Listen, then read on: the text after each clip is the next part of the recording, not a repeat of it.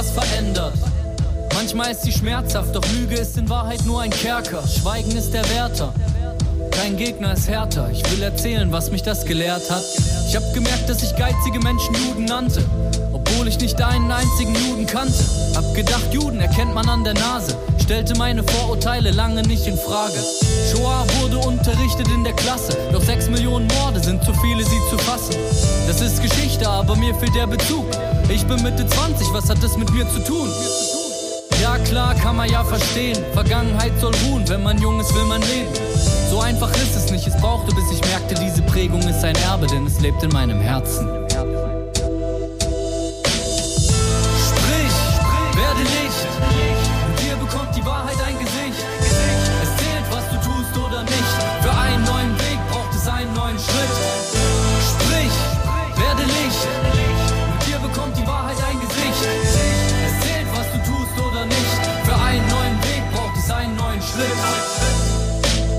Wichtig, was heute ist. Für einen neuen Weg braucht es einen neuen Schritt. Es reicht nicht aus, sich auf die Zukunft zu fokussieren. Wer seine Zukunft kennen möchte, muss wissen, wo seine Wurzeln liegen. Also fing ich an zu recherchieren. Meine Linie waren Nazis, Soldaten, Offiziere. Das ist meine Familie. Mörder, Vergewaltiger und Diebe, die Juden gejagt haben wie Tiere. Und nach dem Krieg haben die Väter dann geschwiegen. Reden ist Silber, Schweigen ist Gold. Was? Ich kann nicht glauben, dass das ja keiner gewollt hat. Ich zeige auf niemanden mit dem Finger, doch die Lügen über Juden leben heute in ihren Kindern. Es ist wichtig, was ich damit mache, denn ich merke, diese Prägung ist ein Erbe, denn es lebt in meinem Herzen.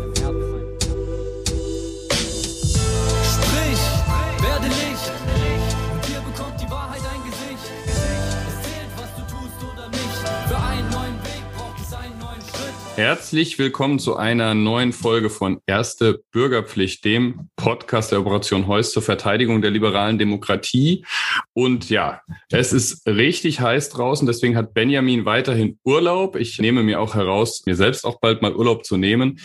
Aber damit ich nicht ganz alleine bin, habe ich mir heute gleich doppelte Verstärkung mitgebracht. Und die eine Verstärkung haben wir gerade schon gehört. Das ist nämlich Samuel. Als Rapper ist das sein Name. Samuel Haas, Theologiestudent und ja, jemand, der sehr interessante, nachdenkliche Lieder macht. Ich grüße dich, Samuel. Schön, dass du dabei bist. Grüß dich, Christoph. Schön dabei zu sein. Und ja, mein zweiter Gast ist Anna Staroselski.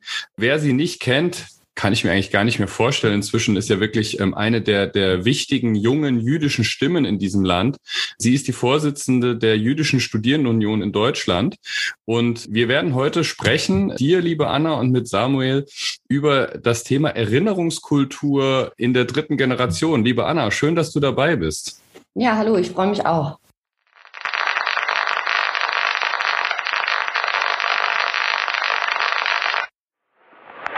Engagement ist erste Bürgerpflicht.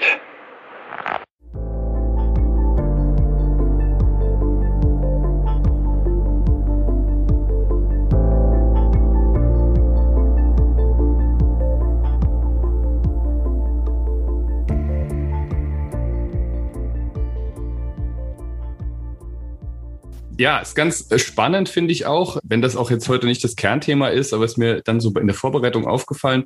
Ich habe es jetzt heute hier mit zwei jungen Menschen in ihren Zwanzigern zu tun, die beide bekennend gläubig sind. Anna natürlich als Jüdin, ähm, sonst wärst du vermutlich nicht Vorsitz der Jüdischen Studierendenunion. Und Samuel als Christ. Das ist jetzt, glaube ich, nicht so häufig, dass man das so offen trifft. Werdet ihr eigentlich da viel drauf angesprochen? Also nicht direkt, weil man es mir nicht sofort ansieht. Also. Aber du sprichst ja drüber, du singst ja drüber auch und so. Das ist ja dann schon ein Thema wahrscheinlich. Aber möglicherweise auch, weil du dich dann sowieso an die Leute richtest, die, die das ähnlich sehen, ne? Ja, es ist meist entweder viel Zuspruch, weil die Leute eben denselben Glauben haben oder dass die Dinge genauso sehen und oder halt damit überhaupt nichts anfangen können. Also das Feedback habe ich auch. Hm. Dann kommen Also wahrscheinlich Fragen, oder? Viele Fragen. Bei Anna vielleicht sogar noch ein bisschen mehr. Also bei mir ist es so, dass die meisten sowieso davon ausgehen, dass wenn man jüdisch ist, man dem jüdischen Glauben angehört und entsprechend religiös ist und Religion auch praktiziert, was ja eigentlich auch bei nicht besonders vielen in Deutschland der Fall ist. Ich selbst würde mich schon als praktizierende Jüdin auch bezeichnen. Also ich bin auch traditionell und feiere die ganzen Feiertage zusammen mit meiner Familie und setze mich auch intensiv auseinander mit den jüdischen Quellen. Aber das ist nicht bei besonders vielen so der Fall. Sprich, werde Licht.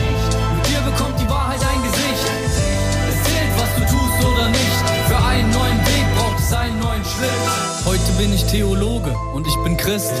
Doch die besseren Menschen sind das jetzt nicht. Schon die Kirchenväter und die ersten Theologen haben gelogen über Juden und die Schuld auf sie geschoben.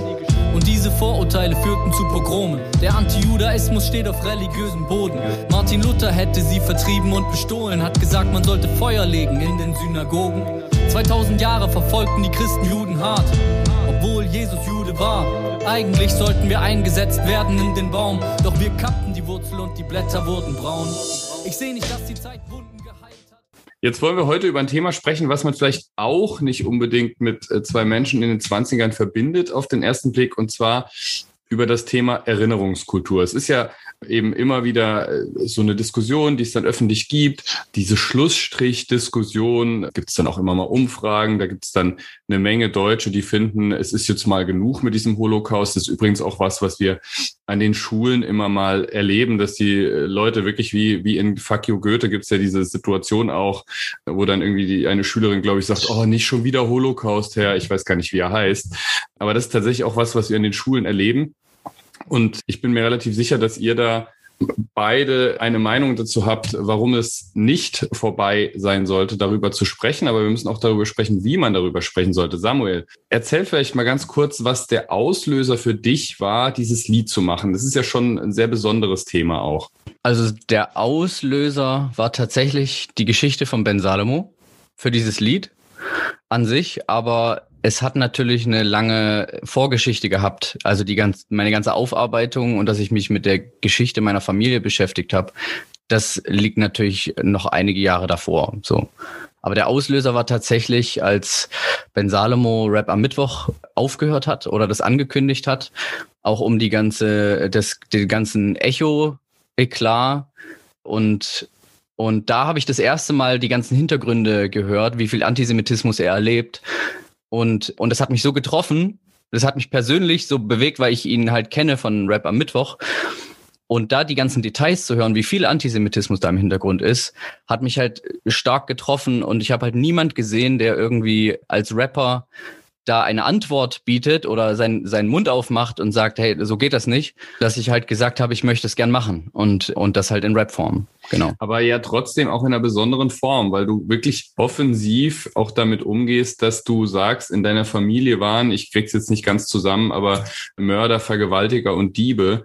Das ist ja jetzt was, was auch einem wahrscheinlich nicht leicht über die Lippen kommt, das so, so ähm, offensiv zu sagen. Also vielleicht ähm, kannst du zwei, drei Worte zu deiner Familiengeschichte sagen, soweit du sie denn kennst. Also das ist halt einfach die Wahrheit. Und das ist halt manchmal schmerzlich und das sage ich ja auch am Anfang vom Text, aber es ist halt einfach die Wahrheit. Und äh, wir haben heute super Recherchierungsmöglichkeiten der WAST-Auskunftsstelle mit der Wehrmachtsauskunftsstelle, wo wir die Dokumente bekommen können, wo unsere Großväter, Urgroßväter stationiert waren, in welcher Einheit sie waren, welchen, welchen Rang sie hatten. Und dann kann man die Stationen nachverfolgen und dann sieht man zwar nur die Stationen, wo, wo die Truppe langgezogen ist, aber man kann natürlich dann genau historisch nachverfolgen, was ist zu der Zeit an den Orten passiert. Und, und was hat denn Opa, Uropa nicht erzählt? So, und, und daran kannst du halt sehen, was an den Orten passiert ist. Und da, da ergibt sich dann ein schreckliches Bild, weil die, die Todeszahlen und die, die, die Mordfälle im, im Zweiten Weltkrieg waren ja nicht nur Soldaten, die gefallen sind, sondern unheimlich viel, also der ganze Holocaust ist ja eigentlich, dass Zivilisten ermordet wurden. Das nachzuverfolgen, dass, dass die eigenen Vorfahren das waren und dass das nicht irgendwie halt passiert ist, das macht es dann halt auf einmal persönlich. Hm. Anna, wie ist das denn für dich gewesen, als du diesen Song das erste Mal gehört hast? War das was, wo du sagst, wow, endlich sagt's mal jemand? Oder wie geht, wie geht das jemandem, dessen Familie halt eher auf der anderen Seite stand, nämlich auf der Seite der Opfer? Also ich muss sagen, ich fand das Lied selbst auch sehr bewegend. Ich fand es wahnsinnig schön, dass es so eine persönliche Komponente in sich trägt, weil du, Samuel, ja darin deine persönliche Geschichte auch erzählst von deiner Familie. Und ähm, ich glaube, dass insbesondere bei diesem Thema das auch ein sehr, sehr wichtiger ähm, Aspekt ist, weil was du ja auch in deinem Lied ansprichst, ist, dass man in der Schule über die Shoah spricht und über die sechs Millionen ermordeten Juden, das aber nicht auf einer persönlichen Ebene ankommt. Und genau das ähm, ist die Schwierigkeit. Wie kann man die Geschichte, die jetzt mehrere Generationen quasi zurückliegt, auch in heutiger Zeit noch so persönlich und so klar machen, dass das jeder junge Mensch auch ein, einen Zugang dazu bekommt, einen persönlichen Zugang und vor allen Dingen auch seine Verantwortung spürt. Für mich, dein Lied zu hören, war, also natürlich ist das ein sehr, ja, irgendwie negatives, sage ich mal, weil das Thema einfach sehr, sehr schwer ist. Aber es war für mich auch schön, das zu hören, weil es ein Zeichen ist. Also du hattest äh, am Ende ja auch so diesen Auftrag angesprochen oder diesen Ausruf an die Leute, hey, setzt euch mit der Wahrheit auseinander und das ist euer Job, euch irgendwie da mal reinzulesen, zu recherchieren und einfach zu erkennen, was die Wahrheit ist. Und, und dann ja, wenn man das gemacht hat, dann Stellung zu beziehen. Und das fand ich einfach unglaublich wertvoll und das ist genau, was gerade passieren muss. Hm. Ich muss ja gestehen, das ist ja tatsächlich auch ein Prozess. Also da ist Samuel ein bisschen früher dran als ich, in, in dem ich auch stecke. Ne? Also ich weiß inzwischen zumindest, ich wusste immer, dass mein, mein Opa bei der SS war. Irgendwo in Osteuropa. Der ist gefallen in oder verwundet worden und dann gestorben in der heutigen Ukraine. Und ich, ich wusste nicht genau, was er für eine Position hatte. Ich muss gestehen, ich habe mir auch selbst, ich habe mich nie der Illusion hingegeben, dass jetzt mein Opa der eine SS-Mann war, der gut geblieben ist und der nicht an Verbrechen beteiligt war. Das die Illusion habe ich mir nie gemacht, aber ich muss gestehen, es ist dann doch noch mal ein anderer Schritt, ein äh, größerer Schritt, zu sagen, ich gehe das selber an. Also ich äh, habe hier seit Ewigkeiten die Daten, wo ich das abfragen könnte und muss das einfach mal machen. Ich glaube, ich werde das dann heute einfach mal machen. Ich habe ein bisschen noch drauf gewartet, den genauen Dienstgrad zu erfahren und die Nummer. Da, da musste ich selber ein bisschen recherchieren. Der war Rottenführer, also nicht Offizier, aber schon jemand, der jetzt auch nicht einfach nur hinterhergelaufen ist. Und ich, ich muss wirklich gestehen, ich habe das nie verleugnet. Aber es offensiv anzugehen, war dann doch nochmal ein anderer Schritt. Weiß man da eigentlich was drüber? Ich weiß nicht, Samuel, hast du darüber was gehört? Machen das eigentlich viele? Kommen Leute auf dich zu, denen es vielleicht ähnlich ging, die eben vielleicht wie ich sagen, ja, ich weiß es eigentlich auch, oder aber ich traue mich nicht oder ich habe es auch gemacht und ich möchte nicht drüber reden oder so? Hast du da irgendein Feedback bekommen?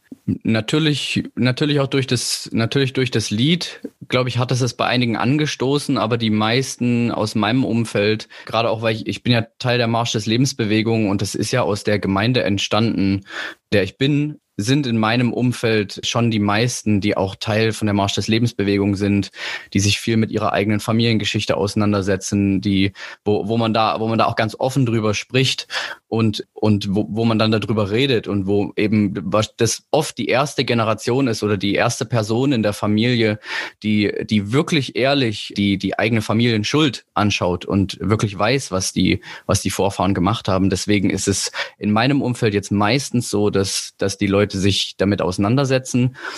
Natürlich oft, also Arbeitskollegen, Freunde sonst, die ich treffe, auch Freunde aus Leipzig. Ich komme ja eigentlich aus Leipzig. Viele, die sich noch gar nicht damit beschäftigt haben. Also äh, eigentlich ist das ganz krasse. Entweder die Leute beschäftigen sich schon damit oder für sie ist es völlig, ich stoße sie fast vor den Kopf und sie, sie denken das erste Mal drüber nach, so, dass man, dass man das ja recherchieren kann.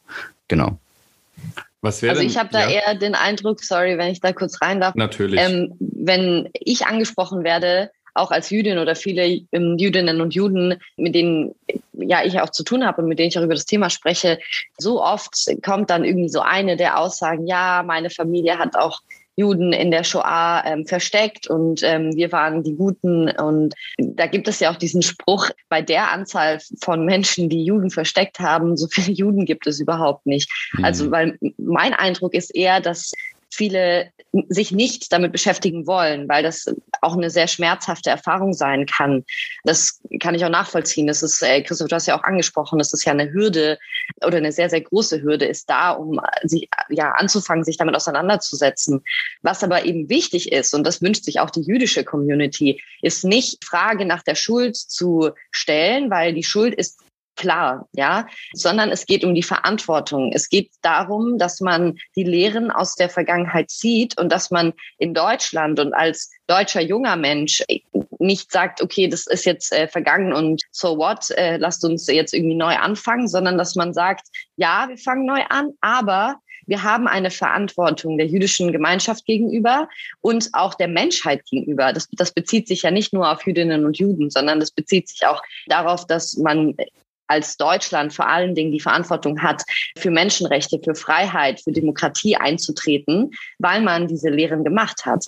Und das ist sozusagen der Auftrag, der daraus hervorgeht. Und natürlich finde ich es gut, wenn, wenn sich Menschen, äh, vor allen Dingen in Deutschland, irgendwie mit ihrer Familiengeschichte auseinandersetzen weil das den persönlichen Bezug, denke ich, stärken kann.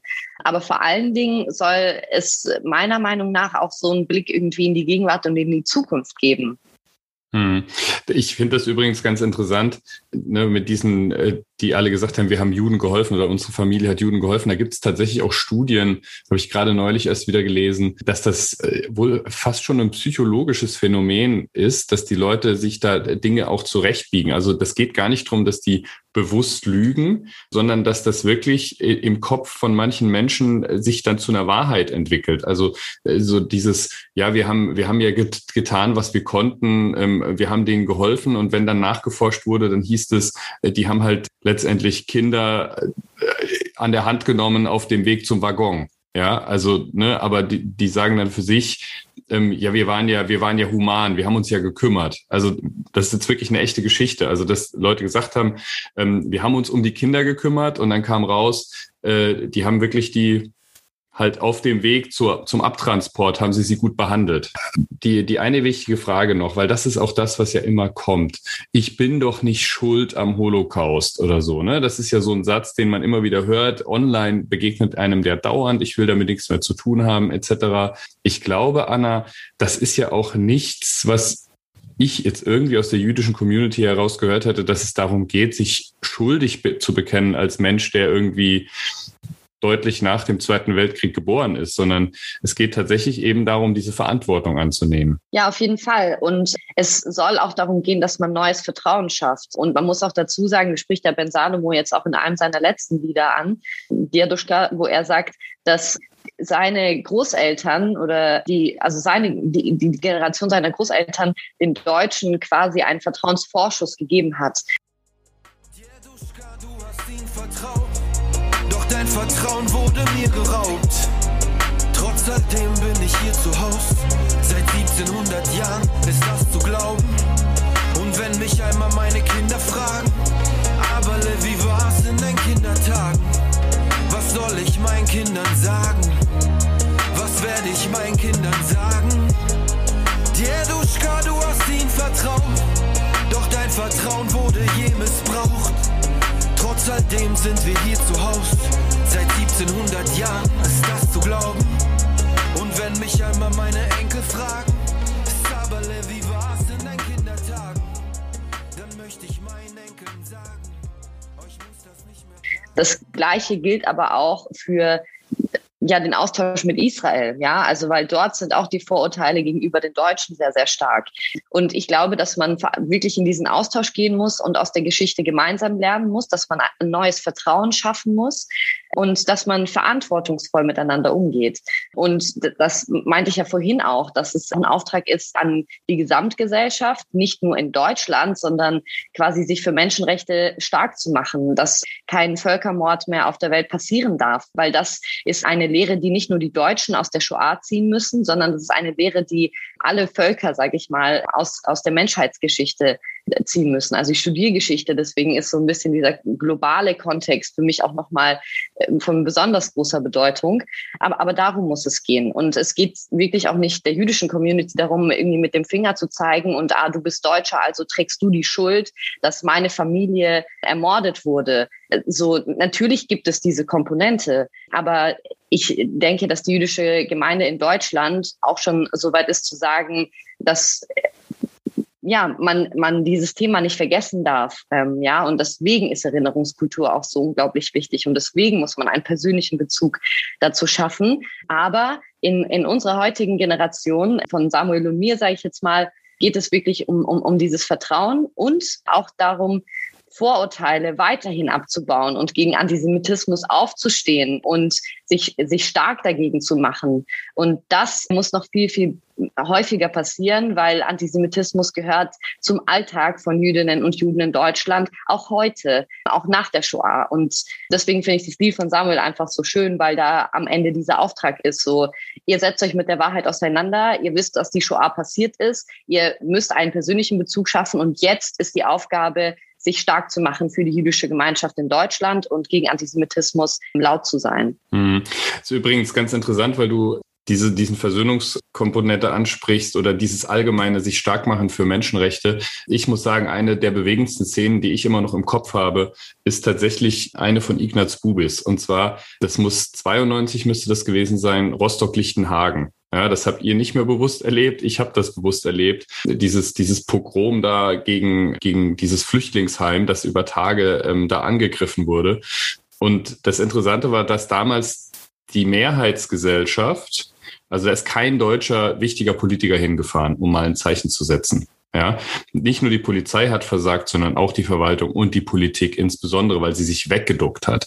Das galt ja auch bei Hoyerswerda etc. Und wer hingefahren ist, war Ignaz Bubis. Und er hat dort, das kann man sich, wir werden das auch in den Show Notes verlinken, wirklich bewegend, hat selber mit den Tränen gerungen. Ich kann das auch gleich mal einspielen. Und da einfach ein Zeichen gesetzt, wo, wo ich sagen muss, das war groß, weil er hat etwas getan. Er hat eben aus dem, aus der Vergangenheit etwas gelernt, sogar aus einer, von der Opferseite her, dass er gesagt hat, es, es muss in allen Fällen gelten. Diese Menschenrechtsfrage, diese Verantwortungsfrage und selbst als eine damals noch viel kleinere Minderheit Anfang der 90er, äh, als jüdische Minderheit in Deutschland, mit dieser Geschichte, sich dahinzustellen, sich noch mehr zur Zielscheibe zu machen, weil man eben an der Stelle für diese Menschen auch noch Stellung bezieht. Das war tatsächlich was, das, das habe ich nie vergessen. Das ist auch für mich bis heute irgendwo ein Leitmotiv meines Handelns, ja, diese Szene. Mit einem Eklat endete heute der Rostock-Besuch einer Delegation des Zentralrates der Juden in Deutschland. Der Vorsitzende des Innenausschusses der Bürgerschaft, der CDU-Politiker Schmidt, sagt auf einer Pressekonferenz, dem Zentralratsvorsitzenden Bubis, seine Heimat sei Israel. Die diffamierende Absicht dieser Frage war offensichtlich. Der deutsche Ignaz Bubis sollte als Ausländer abgestempelt werden, weil er Jude ist und weil er sich eingemischt hatte. Am Morgen hatte Bubis Lichtenhagen besucht, wo die Brandspuren an den Häusern noch zu sehen sind. Ein Symbol für den Zustand der deutschen Demokratie gut zwei Jahre nach der Vereinigung. Inwieweit können die sozialen Umstände hier etwas erklären? Wissen Sie, soziale Umstände ist eines und Gewalt ist wieder was anderes. Und äh, die Menschen hier können nichts für die sozialen Umstände im Umfeld. Samuel, vielleicht, wenn du das jetzt von Anna hörst und du engagierst dich ja hier bei, auch bei Marsch des Lebens, was, was ist eben auch das Konkrete, was du für dich mitgenommen hast aus der Aufarbeitung deiner äh, Familiengeschichte, ähm, aus dem Song, den du gemacht hast, aus deinem Engagement? Hast du irgendwo dein Handeln verändert oder hat sich irgendwie eine Perspektive auch verändert? Machst du was anders heute? Ja, also ich glaube, was der Kernpunkt ist und worüber wir jetzt auch immer, immer schon mal wieder gesprochen haben, war äh, äh, Schuld und Verantwortung. Und ist natürlich klar, dass ich jetzt nicht, ich habe die Dinge, die mein Urgroßvater, ich habe übrigens vorhin gemerkt, ich bin, glaube vierte Generation, habe mich verzählt, weil, meine, weil meine Urgroßväter das waren. Aber aber was ich gemerkt habe, also das natürlich bin ich nicht schuld daran, was was was sie gemacht haben. Ich äh, ich habe das ja nicht getan. Aber Verantwortung zu nehmen, ist an dem Punkt halt wichtig, dass ich Verantwortung nehme für die Schuld meiner Urgroßväter. Und da ist eben genau das, äh, trifft, trifft mich das persönlich, nehme ich das persönlich. Auf einer nationalen Ebene haben wir das viel gemacht, haben die Schuld des Landes eingestanden, die, die Schuld der, der Politik, der, der Führerschaft ja wirklich von Deutschland, aber auf persönlicher Ebene wurde halt, wurde halt viel geschwiegen. Und da ist, da ist dieses, diese dieses, ich will mich eigentlich nicht damit auseinandersetzen, dass, dass, mein, dass mein Urgroßvater, dass mein Opa den Abzug gedrückt hat und ich will mich nicht mit dieser Schuld beschäftigen. Und da wird's halt dann, da wird's persönlich und da kommt es wirklich auf eine Ebene von, das ist wichtig für Versöhnung. Also ansonsten schauen wir nämlich nur in die Zukunft oder wir erinnern uns an die Fakten und an das Schreckliche, was passiert ist, aber für eine, für eine wirkliche Herzensversöhnung, das habe ich oft erlebt, auch in den Begegnungen mit Holocaust-Überlebenden. Sie sagen mir immer, dass ich ja nicht schuld bin. Aber es ist trotzdem, dass, dass, dass wir die Worte, die, die Worte finden, die unsere Vorfahren nicht ausgesprochen haben. Dass wir Verantwortung nehmen dafür und sagen, es, es tut uns leid dass, dass, dass unsere Familie deiner Familie, äh, dass das meine Familie deiner Familie das angetan hat. Und das bringt wirkliche Versöhnung. Und das bringt wirklich Heilung in die Freundschaft und in die Beziehung zwischen, zwischen Christen und Juden, zwischen, zwischen Deutschland und Israel. Und das ist dann, dann, dann, da merkt ja auch die andere Seite, hey, okay, die, der andere hat wirklich verstanden, es ist, es ist was falsch gelaufen, es ist, es ist wirklich Schuld da gewesen. Auch wenn ich das nicht selber war, ähm, die, dass ich den Abzug gedrückt habe, aber das, das einzugestehen, diese Schuld. Und das ist halt der, das ist der, das Hindernis. Das ist das Schwierige, wirklich zu sagen, okay, ja, meine Familie hat Schuld. Und, und dann zu sagen, dann, dann den Mumm zu haben und, und zu, und zu sagen, hey, damit sich die Zukunft verändert, bin ich bereit dafür Verantwortung zu nehmen und, und zu sagen, das tut mir leid und ich will wirklich, dass das nie wieder passiert und stehe mit meiner Stimme und meinem Leben dafür. Ich kann es sehen, sonst kann es keiner sehen. Anna hat die ganze Zeit sehr wild genickt. Ich habe auch das Gefühl, dass Samuel das echt gut auf den Punkt gebracht hat. Vielleicht eine letzte Frage an dich, Samuel. Es ist ja erstmal ein schwieriger Schritt, das anzugehen. Wie geht's dir heute damit? Ist, spürt man da vielleicht auch eine gewisse Form der Erleichterung, wenn man es dann hinter sich gebracht hat, wenn man damit umgeht und das verarbeitet hat? Es sind natürlich die ersten Hürden genommen für mich und es ist aber trotzdem, dass ich mich weiter damit beschäftige, weil einfach noch so vieles nicht klar ist. Also ich habe, man findet ja nicht einfach alles heraus, was was was die Familie gemacht hat. Und das heißt, es ist immer wieder auch eine, eine neue Hürde, sich persönlich damit zu beschäftigen. Es ist immer wieder, man muss persönlich im Alltag auch die Entscheidung treffen, aufzustehen und seine Stimme wirklich zu erheben. Und, und das ist das Wichtige. Also wenn ich eine Situation, wenn ich meinen Arbeitskollegen reden höre, jetzt auch während Corona mit irgendwelchen äh, antisemitischen Verschwörungstheorien, dann dann habe ich, dann muss ich heute die Entscheidung treffen, meinen Mund aufzumachen und zu sagen, was redest du? Und äh, äh, und das ist einfach Blödsinn, was du sagst, und das ist einfach Verschwörungstheorie. Und und das heißt, da ist es natürlich ist man mehr identifiziert damit, aber es ist immer wieder neu die Entscheidung und es ist, und man muss das immer wieder selber sagen, nee, das ist, das sind meine Freunde und ich, und ich stehe zu ihnen und ich mache meinen Mund auf. Eine gute Definition von Verantwortung, würde ich sagen. Liebe Anna, ich weiß, dass es für die jüdische Community gerade im letzten Jahr auch nicht einfacher geworden ist, ähm, vorsichtig ausgedrückt. Der Konflikt in Israel zwischen Israel und der Hamas ist neu aufgeflammt, ähm, was man hier in Deutschland auch mit, mit Ausschreitungen und antisemitischen Anfeindungen massiv noch stärker erlebt hat als sonst. Die Corona-Krise ist auch wieder so eine Sache, wo letztendlich, wie Samuel das gerade schon gesagt hat, Verschwörungen wieder hochgepoppt sind, die auch eigentlich nie ohne Juden und ohne Israel auskommen. Aber um mal was Positives hoffentlich zu sehen, jetzt so ein Gespräch und so eine Initiative wie von Samuel, macht es auch ein bisschen Mut? Begegnen dir solche Beispiele vielleicht auch häufiger? Ja, das macht auf jeden Fall Mut und es macht auch Hoffnung. Und das ist wahnsinnig wertvoll, weil genau darum muss, soll es gehen. Wir haben von den Politikern auch in den vergangenen Wochen sehr viele schöne Statements gehört, die sich auch klar positioniert haben gegen Antisemitismus und die auch nochmal gesagt haben, sie stehen solidarisch an der Seite des jüdischen Staates Israel, was auch nochmal ein wichtiges Zeichen ist, wenn wir nochmal dieses Wort Staatsräson ähm, in den Mund nehmen. Und es muss aber vor allen Dingen um, um die Individuen der, der, der Mehrheitsgesellschaft gehen. Es muss darum gehen, dass die Leute aufstehen gegen Antisemitismus und wie Samuel gesagt hat, den Mumm haben, äh, dagegen zu halten, dagegen zu sprechen. Weil es gab eine Diskursverschiebung, auch damit, dass die AfD in den ähm, Parlamenten bundesweit reingewählt wurde, ähm, die Antisemitismus und Rassismus in ihren eigenen Reihen dulden, nichts dagegen vornehmen und ja, auch bei den Querdenker-Demonstrationen, wo Verschwörungserzählungen, antisemitische Verschwörungserzählungen ja weiten Umlauf gefunden haben.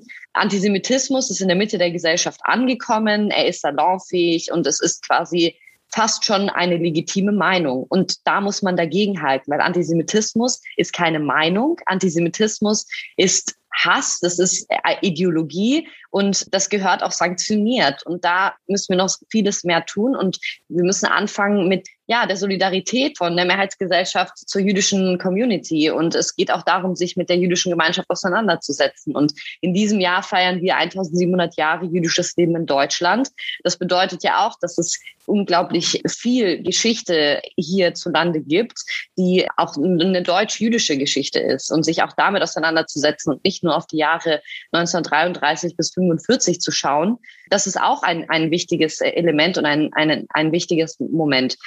Und ich war gestern Abend zum Beispiel bei der Neumitgliederversammlung der Deutsch-Israelischen Gesellschaft.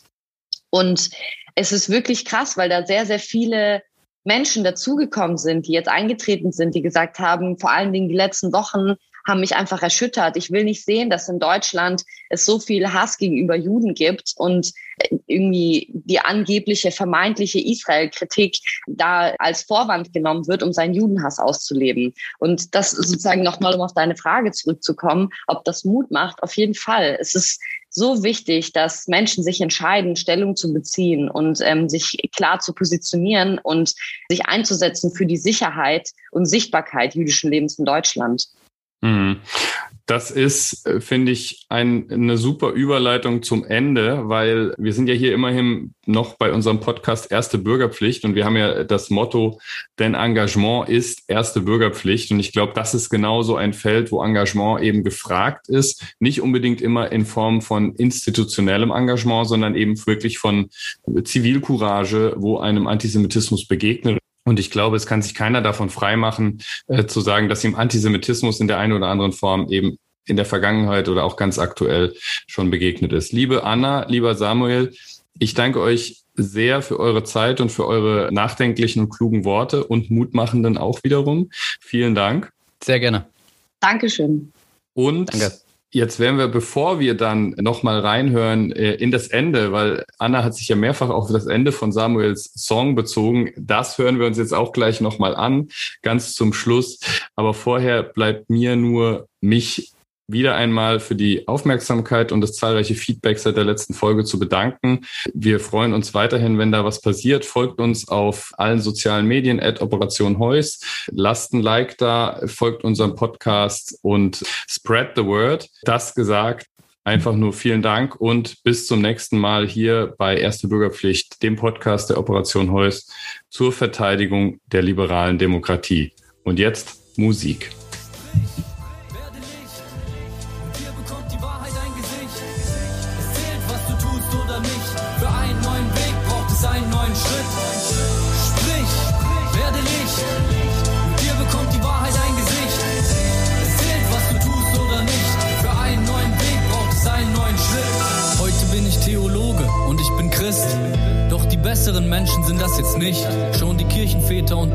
Theologen haben gelogen über Juden und die Schuld auf sie geschoben.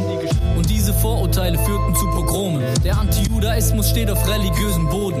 Martin Luther hätte sie vertrieben und bestohlen, hat gesagt, man sollte Feuer legen in den Synagogen. 2000 Jahre verfolgten die Christen Juden hart, obwohl Jesus Jude war. Eigentlich sollten wir eingesetzt werden in den Baum, doch Wurzel und die Blätter wurden braun. Ich sehe nicht, dass die Zeit Wunden geheilt hat und glaube nicht, dass Arbeit, sondern Wahrheit frei macht. Heute ist entscheidend, was ich mache, denn ich merke, diese Prägung ist ein Erbe, denn es lebt in meinem Herzen.